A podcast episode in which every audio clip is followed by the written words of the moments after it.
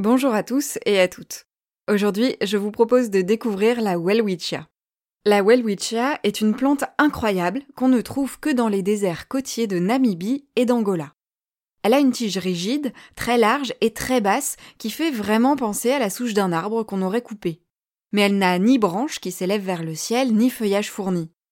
Welwitschia mirabilis, c'est son nom complet, possède seulement deux feuilles qui poussent sur ses côtés tout au long de sa vie. C'est la seule plante au monde à avoir cette configuration. Ces deux feuilles se séparent en lambeaux qui sèchent à leurs extrémités et qui donnent l'impression d'une couronne de feuilles entourant un tronc. Ces deux feuilles peuvent atteindre jusqu'à 4 mètres de long.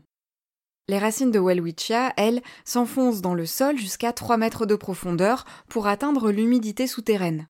Car n'oublions pas que cette plante vit dans le désert. En plus des rares pluies, elle profite également du brouillard caractéristique de cette zone, créé par un courant froid qui remonte le long des côtes. Comme chez les arbres, on peut déterminer l'âge de Welwitschia en comptant les cernes de son tronc. Les plus vieux spécimens connus auraient près de 2000 ans.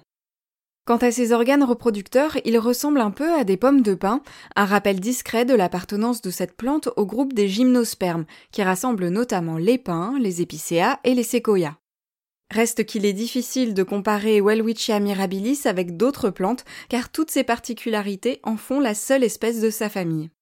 Cette plante incroyable intéresse également le monde de la recherche car ses cônes mâles possèdent des ovules stériles et du nectar, un peu comme si la plante avait tenté de produire des fleurs. Cette particularité pourrait éclairer une partie du processus d'apparition des plantes à fleurs sur notre Terre il y a 150 millions d'années.